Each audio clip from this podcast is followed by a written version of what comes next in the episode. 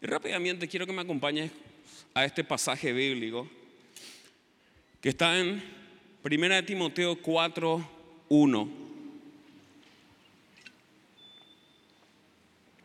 Primera de Timoteo 4, 1. Dice, pero el Espíritu dice claramente, no hay duda, no hay ningún poquitito de incertidumbre en esto que está declarando la palabra de Dios. Dice, pero el Espíritu, y está con mayúscula, habla del Espíritu Santo, dice claramente que en los postreros tiempos algunos apostatarán de la fe. Vuelvo a leer. Pero el Espíritu dice claramente que en los postreros tiempos algunos apostatarán de la fe. ¿Qué significa apostatar? ¿Qué es la apostasía? La apostasía es yo conociendo la verdad, decido no creer esta verdad y tomar un camino distinto. No es no conocer la verdad, es conociendo la verdad. Reconozco que Jesucristo es el Hijo de Dios y Él vino a este mundo, nació, vivió, murió y resucitó por mi vida. Conociendo esta verdad y aceptándola, digo, ok, esta verdad hoy ya no es para mí, ya no la creo y camino hacia un destino distinto. Dice, en los últimos, en los postreros tiempos, algunos apostatarán de la fe. ¿Cuándo? Esta palabra fue escrita aproximadamente hace dos mil años. Hace dos mil años, en los últimos tiempos, imagínate cuán cerca están los últimos tiempos y dos mil años más cerca. Porque si fue escrita hace dos mil años, si yo te digo hoy, ¿sabes qué? Está viniendo el cumpleaños del pastor. Sí, porque es un dato importante, por eso nomás lo digo está viniendo el cumpleaños del pastor César. Y el siguiente domingo te vuelvo a decir, ¿sabes que está viniendo el cumpleaños? Y lo voy a hacer para que no se olviden, tranquilos. Está viniendo el cumpleaños del pastor César. Estamos una semana más cerca, ¿verdad? ¿Sí o no? ¿Entienden lo que les estoy diciendo, verdad? Si yo les digo una semana hoy y dentro de una semana le vuelvo a decir, estamos una semana más cerca de mi cumpleaños. Ahora, la palabra de Dios está diciendo eso en los últimos tiempos, escrito hace dos mil años, hoy son dos mil años más cerca que los últimos tiempos. Los discípulos se despedían diciendo, Maranata, Cristo viene pronto, hace dos mil años. O sea que estamos dos mil años más cerca de su venida. Y cuando dicen los últimos tiempos, en los postreros tiempos, yo entiendo por lógica que está hablando de este tiempo, de los últimos tiempos. Y dice, algunos apostatarán de la fe escuchando a espíritus engañadores y a doctrina de demonios. Quiero leerte esta otra versión, que es la NTV, me va a ayudar también multimedia. Dice, ahora bien, el Espíritu Santo nos dice claramente que en los últimos tiempos algunos se apartarán de la fe verdadera, dice si hay una fe verdadera, por consiguiente, ¿qué va a haber? Una fe falsa. Ah, y fe, pero falsa. Fe verdadera, si te apartas, te vas a la fe falsa. Seguirán espíritus engañosos y enseñanzas que provienen de demonios. Estas personas son hipócritas, mentirosas y tienen muerta la conciencia. Hablando de qué cosa? Que en los últimos tiempos va a haber engaño, va a haber un adoctrinamiento diabólico y va a haber una apostasía. El Espíritu le estaba advirtiendo esto a Pablo hace dos mil años. Pablo le estaba diciendo a Timoteo y nosotros hoy estamos leyendo la Biblia, no como un libro de historias, porque la Biblia no es historia, la Biblia es viva es palabra viva y es eficaz y más cortante que toda espada de dos filos, que penetra hasta partir el alma y el espíritu, las coyunturas y los tuétanos y discierne las intenciones y los pensamientos del corazón. Quiere decir que nuestra palabra, la palabra de Dios a la cual nosotros acudimos como sus hijos, que es nuestro testamento, no es una historia, está contando hechos futuros. Y esto es lo que va a pasar en los últimos tiempos, el engaño, el adoctrinamiento diabólico, la apostasía. Ahora, si Satanás viniera a contarnos una mentira tan obvia, ¿quién la creería? ¿Alguna vez te mintieron? ¿Cuántos de los que estamos aquí fuimos víctimas de una mentira? Bienvenido al club del planeta Tierra. ¿Y cuántos caímos redondito en esa mentira? ¿Sí? ¿Por qué? Porque cuando te la dijeron estaba tan bien preparada y armada que parecía una verdad. Y de la persona a quien venía estaba aún más tan bien preparada que vos le creíste. Ahora, cuando descubriste que eras una mentira, parecía tan obvio, ¿verdad? ¿Cómo pude creer eso, verdad? ¿Te sentiste así? Yo me sentía así cuando me mintieron y cuando y fui víctima de estafas. Y yo me sentía así y dije, pero qué tonto que fui. Era tan obvio. Pero cuando está preparado para ser engañado, no era tan obvio. Era muy convincente. Era tan convincente que parecía real. Era tan convincente que me llevó a accionar aún en perjuicio de mi propio patrimonio. Y cuidas tu patrimonio, ¿verdad? Cuidado o no cuidas tu patrimonio. Cuidas, ¿verdad? A los que fueron estafados saben de lo que le estoy diciendo. Y vos decís, ah, esto es, no, pero y la gente te dice, no, pero vos estás convencido de que. Y es así, así, así es verdad. Y después cuando te diste cuenta que no era así, dijiste, pero qué tonto que fui. ¿Cómo lo que no vi esto? ¿Cómo lo que no vi aquello? Mira, no en balde Satanás es denominado el padre de la mentira. Eso quiere decir que él es el mejor mentiroso de todos. Y vos conoces, no, el mejor mentiroso de mi vecino. No, este es mejor. Miente mejor que todos, porque miente desde el principio, dice la palabra de Dios. Eso quiere decir que tiene miles y miles de años de experiencia en la mentira. Y las arma muy bien y parecen verdad. Y muchas veces lo disfraza con versículos bíblicos. Jesús en el desierto ayunando, viene Satanás y le pone un versículo bíblico, ¿verdad? Atírate Jesús de ahí. La palabra dice que si te tiras, Él va a enviar a sus ángeles para que tu pie no tropiece en piedra. Aleluya. Disfrazando que mentiras y, despropósitos. No es una mentira la palabra de Dios, pero era un despropósito que se tire del pináculo del templo y poniendo en cuestionamiento aún su identidad. Ah, si sos hijo de Dios, ¿por qué no convertís estas piedras en pan?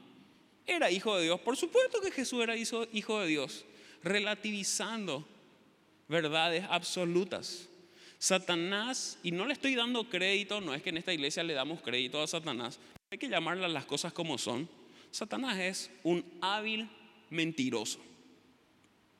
Y sus mentiras si es que no estamos atentos, son muy convincentes.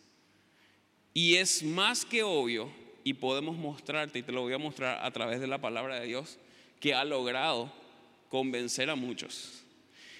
Siempre Él ha actuado de esta manera. Entonces cuando yo leo aquí en la palabra de Dios y dice en el capítulo, perdón, en el versículo 1 del capítulo 4 de Timoteo, Ahora bien, el Espíritu Santo nos dice claramente que en los últimos tiempos algunos se apartarán de la fe y dice, seguirán espíritus engañosos y enseñanzas que provienen de demonios. No, pero yo nunca voy a escuchar la voz del demonio. Claro, porque si Satanás viene disfrazado de demonio y con todos sus cuernitos y su cola, así como está en tu mente muchas veces, ¿verdad? Y golpea la puerta de tu casa y dice, hola, soy Satanás y quiero venir a engañarte. ¿Me dejas entrar? ¿Cuánto conoces? Si el diablo viene a tu corazón. ¿Cuánto conocen ese corito? Vámonos, ustedes son lecas así como yo. Nada. Si el diablo viene a tu corazón y te dice, déjame entrar, decirle, no, no, no, Cristo vive en mí. Sí, pero Satanás no viene así. Hola, soy Satanás y quiero engañarte. Ah, no, no, no, no, no. Alto ahí, Satanás. Nadie conscientemente, o sea, no sé si nadie, pero la mayoría conscientemente que cree en una verdad en Cristo, no va a seguir. A ver un poco, ¿dónde hay un profeta diabólico al cual ir a escucharle? Eh, eh, ¿Es que ahora se congrega la iglesia de Satanás para ir a escuchar sus mensajes? Nadie hace eso, ¿verdad? Por lo menos en su sano juicio. Y nosotros creemos que Satanás es tan tonto que opera solamente de esa manera. No, el engaño es su profesión. Y engañar a los hijos de Dios, casi puedo decir lo que es su diversión. Vamos a la palabra, Génesis. Génesis 3, versículo 1 en adelante, y vemos el engaño de Satanás para con la humanidad. Dice la palabra de Dios en los capítulos anteriores que Dios le creó al hombre y le puso en el huerto del Edén. Y dice que Dios se paseaba en el huerto con Adán y Eva. Decime si este no es un ambiente tan perfecto, donde hay una creación perfecta, donde están la creación de Dios, Adán y Eva, y Dios mismo comparte con ellos es más, es un ambiente más perfecto que este en el que estamos hoy. ¿Sabes por qué? Porque vos y yo somos imperfectos. Y este no es un ambiente perfecto, aunque es un buen ambiente. Amén. Sí, no es un ambiente perfecto. ¿Cuántos son perfectos acá? Gracias a Dios que nadie nos levantó su mano, porque si no teníamos que predicar otra cosa el siguiente domingo. Ninguno somos perfectos. Y al no ser perfecto, este no es un ambiente perfecto, aunque es el mejor ambiente, porque Dios está en este lugar. Ahora, este contexto sí era un ambiente perfecto. Dios había creado todo y dice, y vio Dios que era bueno en gran manera todo lo que creaba. Y aquí se paseaba Adán y Eva y Dios caminaba con ellos en el huerto y le decía, che Adán, ¿cómo te fue hoy? Y viene Dios aquí poniéndole nombre a los animales porque me pusiste muchos animales, en serio. Y aquel que parece un gato, ¿cómo, que, ¿cómo se llama? Se llama león. ¡Wow! ¡Qué, qué genial! Me gusta. Ahora cuando pase vamos a llamarle león de la tribu de Judá. ¿Te parece? ¿Qué? No, no te voy a preocupar, Adán. Y aquel que le parece mucho pero tiene rayas así como se llama, y ese se llama tigre. lindo. Y el que tiene motas y es grandote también, ese se llama leopardo. Ah, muy bien. Y el que es como a motas pero más chiquitito, ¿cómo se llama? Ese se llama tirica. Ajá. Sí, ustedes le conocen, viste que son fan de tirica, quería saber nomás. Wow, Adán, qué espectacular. ¿Y qué tal te llevas con Eva? Un espectáculo. Entre todas las mujeres es la que más me gusta. Una nomás había. Por eso una nomás tenés que tener para que te guste más esa. Muy bien por los amén de los machos alfa. Ese era el momento de lucirte con tu esposa y vos lo perdiste, estaba desconcentrado. Pero va a llegar otro momento, no te voy a preocupar. En este ambiente perfecto, porque vos decís, voy a venir a vivir en la iglesia para no pecar avisando nomás porque no está permitido por la duda. Era por si te encuentra el guardia, sabe que hay alguien durmiendo acá debajo de la escalera, te vamos a tener que llevar afuera.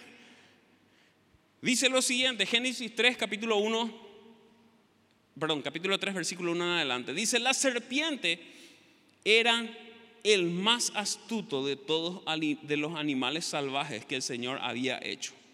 Cierto día le preguntó a la mujer, y aquí entra Satanás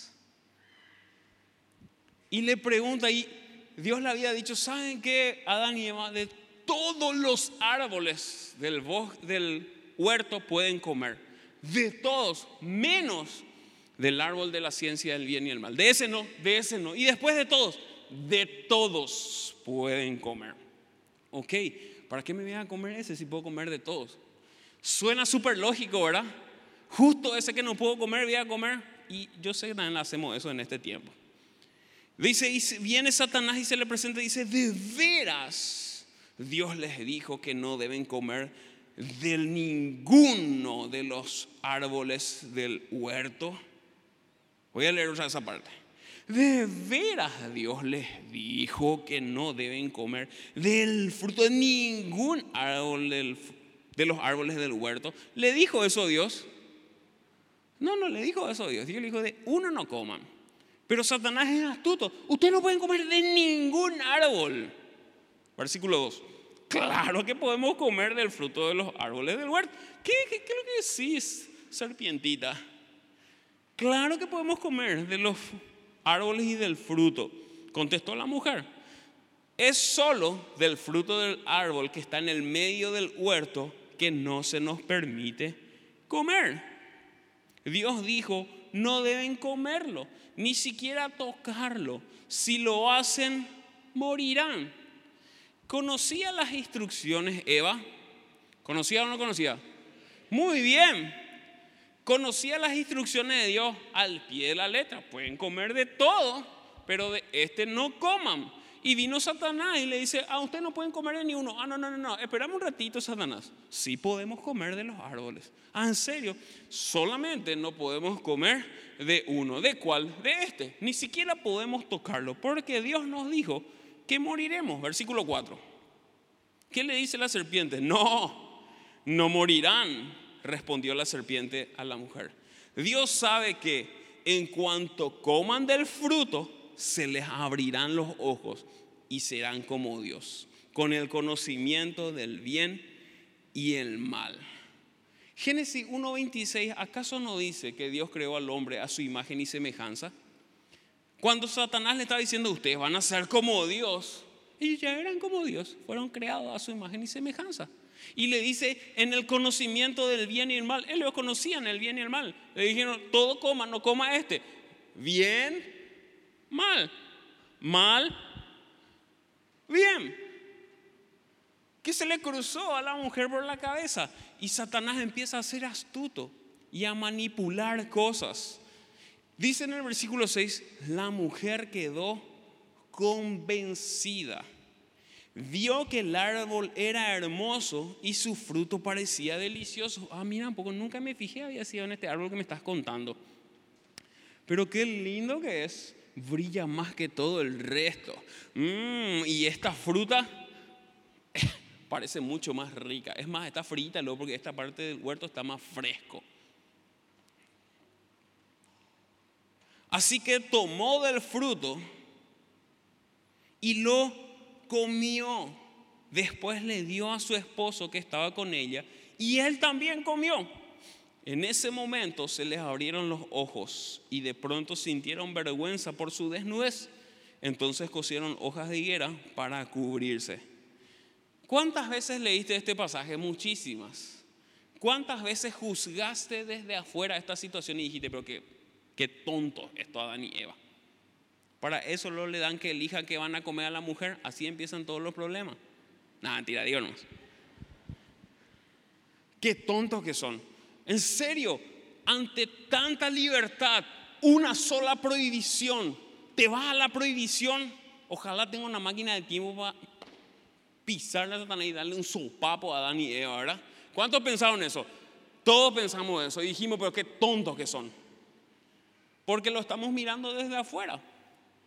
Pero desde adentro, desde ser partícipe y eh, protagonista de esta situación se veía de una manera distinta.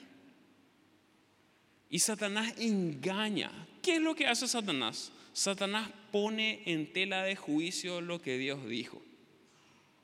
¿Acaso Dios le dijo que no coman de ningún árbol? No, Dios no le dijo eso. Dios le dijo que no coman de uno. ¿Sabes que Satanás sabe aún las cosas que Dios te dijo? Él está pendiente de todos los detalles y es súper paciente esperando el momento. Él no es un atolondrado que ataca en todo momento. Está esperando un ataque certero. Dice la palabra de Dios que Él anda como león rugiente, esperando a quien devorar. Hay leones que esperan semanas por su presa, mirando de lo lejos, esperando, seleccionando y esperando el momento adecuado.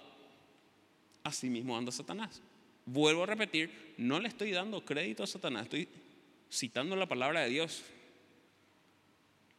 Y Satanás pone en tela de juicio lo que Dios le dijo. Y Satanás pone en tela de juicio lo que Dios te dijo.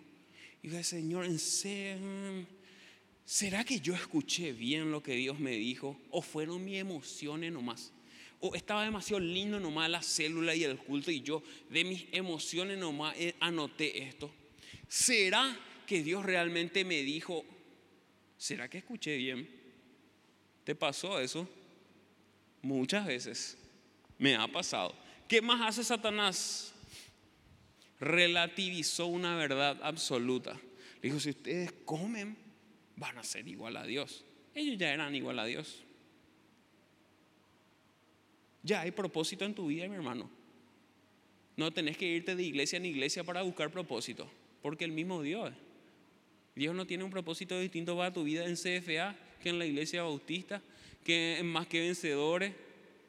El mismo propósito, el mismo Dios. No voy a, estoy buscando mi llamado y mi propósito. Ah, ¿por qué? Porque Dios tiene una voluntad distinta en otra iglesia, en otras denominaciones o en otra célula.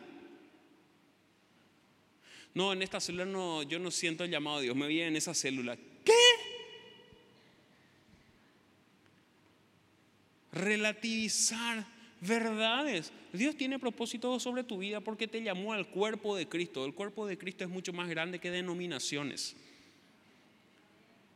Eso no significa que vos te vayas aquí, aquí, allá, aquí, allá. Eso sabe qué significa inmadurez.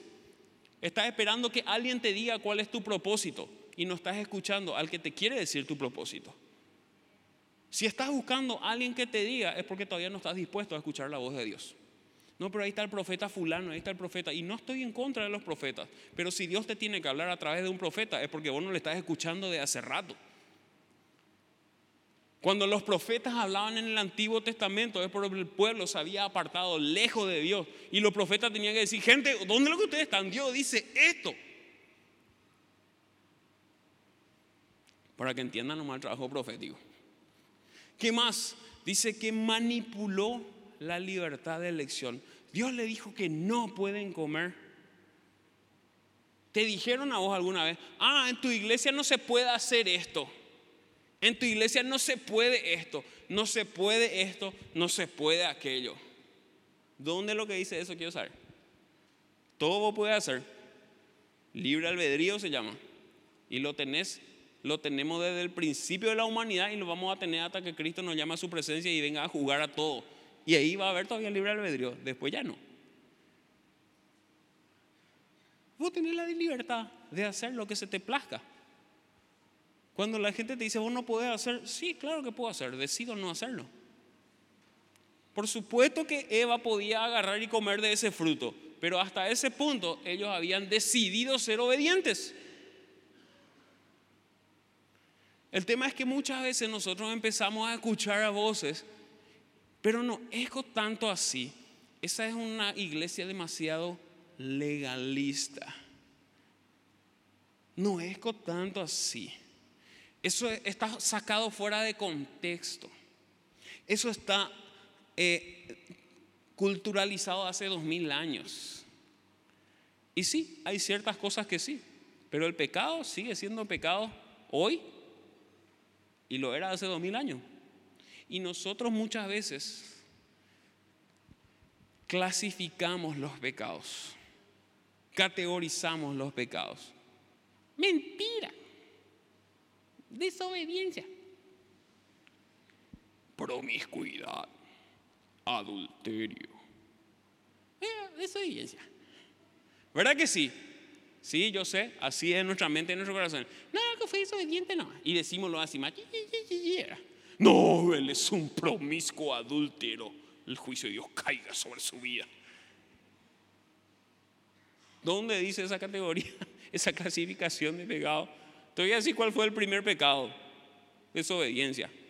Desobediencia. Sí, desobediencia. Y nosotros seguimos pagando las consecuencias de las desobediencias.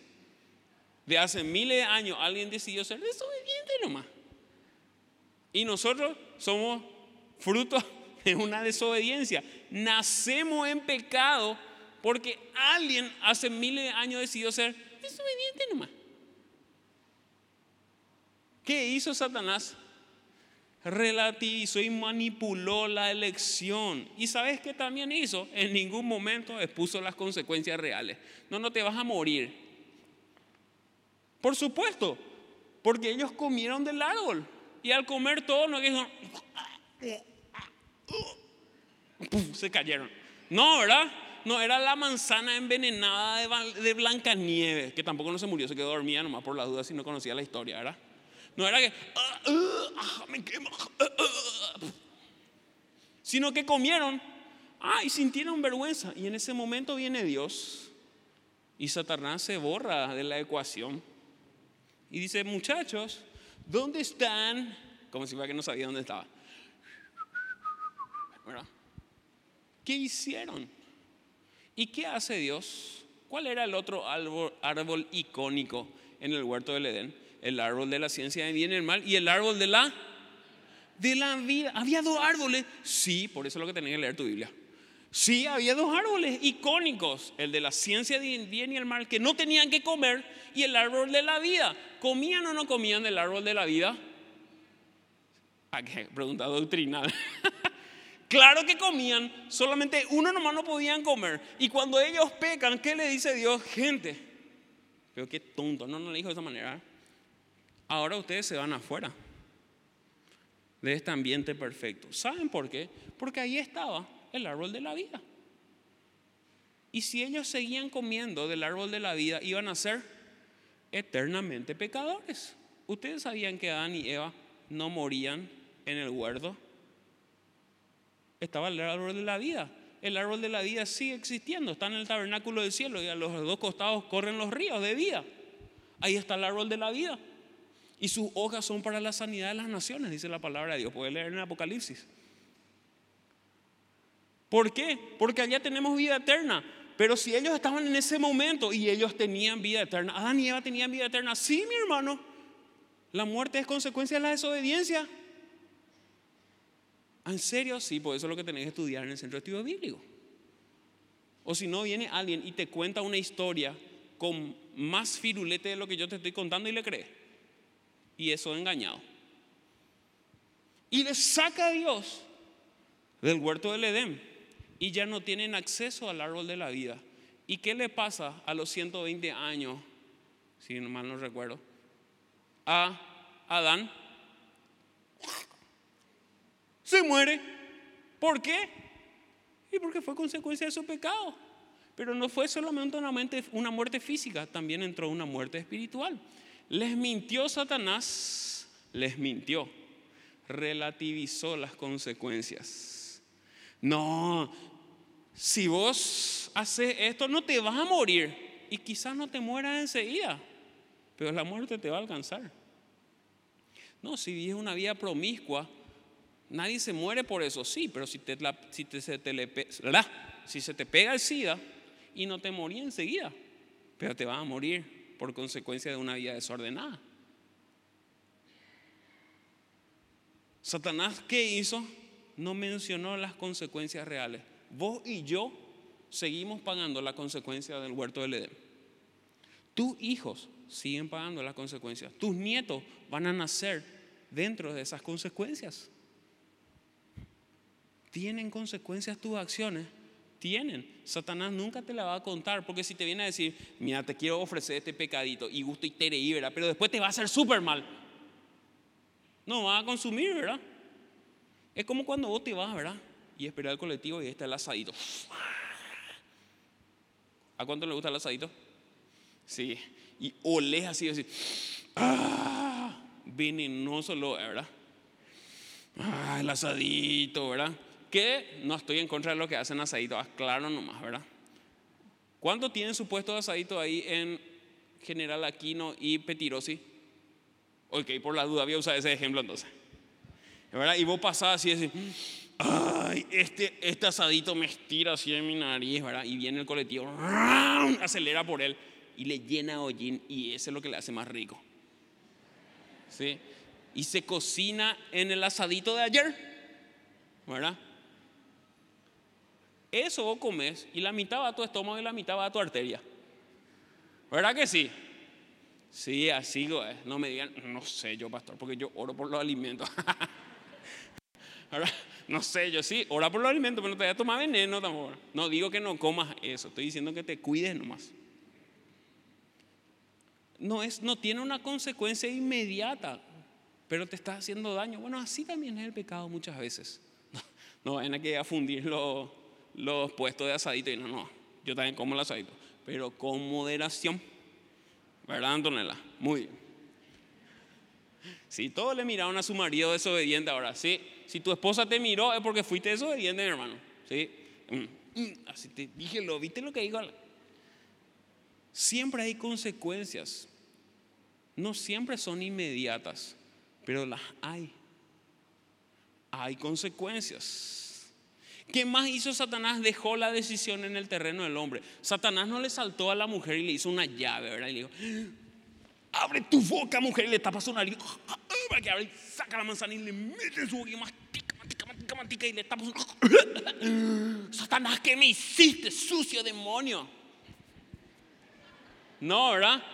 Solita comió y le invitó. Y caímos nosotros los hombres también. Sí, porque somos obedientes a nuestras esposas desde el inicio. Quiero decir nomás eso. Amén. Muy bien.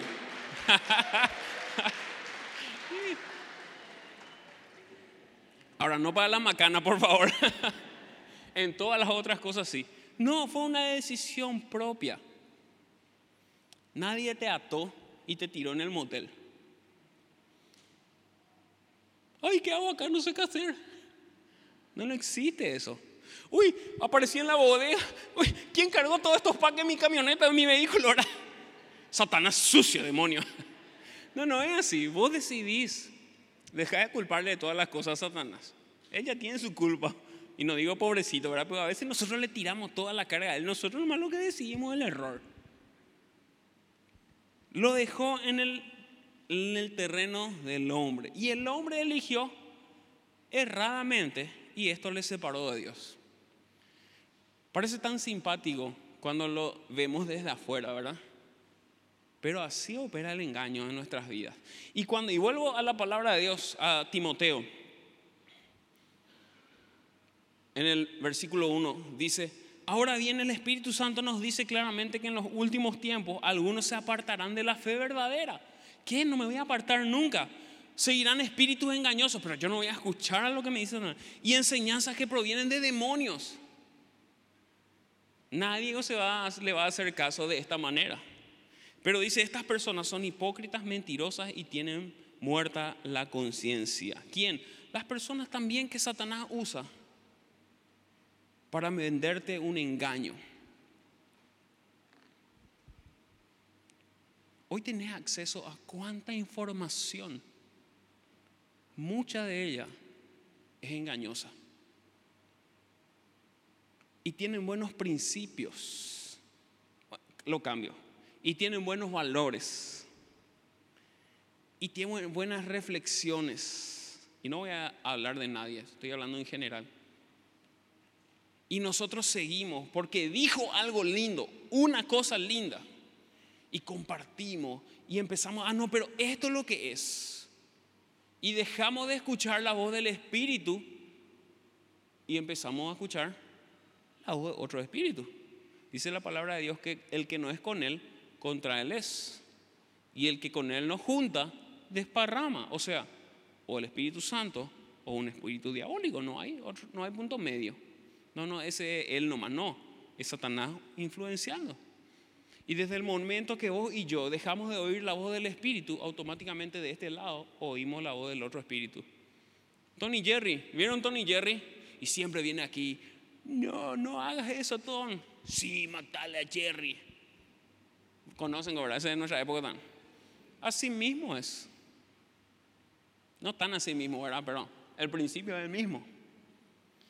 Y Satanás empieza y lo usó a la serpiente. Satanás no era la serpiente. Satanás le usó a la serpiente para engañar. Satanás le usa al que esté disponible, así también como Dios también le usa al que esté disponible. Satanás también le usa a las personas. Y las disfraza de verdades o de medias verdades. Por eso dice, estas personas son hipócritas. Te voy a leer qué significa hipócrita. Que finge una cualidad, sentimiento, virtud u opinión que no tiene. No, Gladys es re capa. Gladys es una campeona. mentira, no es campeona. Nada que ver. No me caí telo, Gladys. No, mentira, digo nomás sí me cae Gladys, por la duda, ¿verdad? No, ella es así, es re sargentona. No, no, no, hay. Gladys, vos sos puro amor, sos Gladys. Eso significa ser hipócrita. Estoy fingiendo algo que verdad, que realmente no es así. O sea, que yo no pienso que es así. Usted la vida para que nadie más se enoje, no, porque ella no se va a enojar. ¿Qué más dice? Son mentirosas. ¿Qué es mentir? Decir deliberadamente lo contrario de lo que se sabe, se cree o se piensa que es verdad con el fin de engañar a alguien. Miren que si Satanás se atrevió a nombrarle versículos bíblicos a Jesús para engañarle y generar despropósito en su vida, no vaya a creer que no lo va a tratar con nosotros. No, pero la Biblia dice esto, sacado de contexto. Pero la Biblia dice esto, generando despropósito y agarrándonos. Pero la Biblia dice que es amor y su misericordia se renueva cada día. Sí, cierto, Él es amor, también es justo. Y también no puede cohabitar con el pecado. No, pero Él murió por todos, murió por todos que aceptan ese sacrificio. No, pero hoy todos somos sus hijos. No, sus hijos son los que creen en su nombre y le recibieron a Jesús en su corazón. Eso nomás son sus hijos. Todo el resto son creación. No, pero entonces ustedes discriminan. No, no discriminamos. Queremos que todos vengan al arrepentimiento como lo quiere Dios. El tema es que si venís sin arrepentirte, no te sirve de nada. Quédate nomás allá y haz lo que te gusta. Relativizar verdades nos vuelve mentirosos. Las medias verdades son mentiras. Dice sin conciencia. La conciencia es el conocimiento que el ser humano tiene de su propia existencia, de sus estados y de sus actos. Y cuando dice en, en 1 Timoteo dice, y tiene muerta la conciencia, habla de esto. Hay tanta gente que pensando que tiene buenas intenciones genera tanto daño al cuerpo de Cristo. Porque está muerta la conciencia. Hay tanta gente con las mejores intenciones siendo usada por Satanás. ¿Cómo vos sabés cuál es la verdad? La palabra de Dios. Lámpara es a mis pies tu palabra y lumbrera a mi camino. ¿Cómo, conoces las ¿Cómo reconoces las mentiras? Contrastándola con la verdad. Si solamente conoces de tu Biblia por lo que yo te digo aquí, o el que te dice aquí, el que está aquí cada semana, cuando alguien te venga con un cuento que calce mejor a tu situación, le vas a creer dan. Y eso es lo que está esperando Satanás, esperando el momento para contarte un cuento que no es real. Una fábula que aparentemente tiene una enseñanza, pero es totalmente ficticia. Si vos no perseverás en leer la palabra, en conocerla a Dios, si yo no lo hago, yo soy una víctima, una posible y una potencial víctima del engaño. Así funciona el engaño, mi hermano. Para los que creemos la verdad y nos venden una mentira. En los últimos tiempos, esta es la señal de los últimos tiempos, el engaño. No te dejes engañar. No dejes que Satanás meta mentiras si eres profesional, no lo hagas. ¿Conocen esa? Muy bien, algunos conocen. No te dejes engañar. Cuando vos estás, el ambiente correcto no te exime de las mentiras de Satanás. Ellos tenían un ambiente perfecto. ¿Sabes lo que te exime de las mentiras? Conocer la verdad. Dice la palabra de Dios, y conoceréis la verdad y la verdad os hará libres. Aún te hace libre de las posibles mentiras. La verdad es la que tenés que buscar, la palabra de Dios, y escudriñarla y buscarla a Él y, y tener comunión con Él y aferrarte a la palabra. Adán y Eva vivían en comunión con Dios, pero no se aferraron a su palabra. igual cayeron. ¿No querés caer? No es suficiente vivir en comunión. No, pero yo tengo mis devocionales y canto tres horas a la mañana. No es suficiente, mi hermano. Porque la palabra es lo que te mantiene firme. Si vos no te afirmás a la palabra, tus tres horas de devocional no sirven para nada. Eso le pasó a Adán y Eva. Caminaban con Dios, pero no se aferraron a la palabra y fueron engañados. Te pido que te pongas en pie.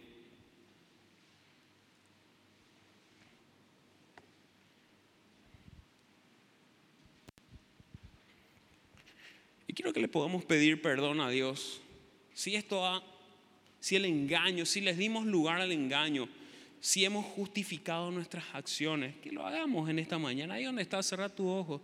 Decirle, papá, yo te pido perdón. Quizás estuve escuchando enseñanzas erradas. Señor, quizás abrí mi corazón y mi mente a lindos comentarios con fondos de muerte. Señor, yo te pido perdón.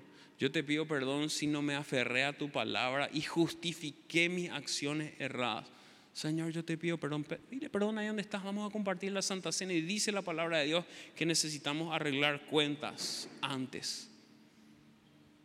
Papá, perdonanos. Espíritu Santo, guíanos a toda verdad. Señor, que cuando las mentiras vengan a nuestras vidas, nosotros podamos decirle, no, esto no es así. Tu palabra dice esto. Tu palabra respalda esto. Tu palabra dice esto. Y no hay nada que pueda contra la palabra. Así con tu ojo cerrado.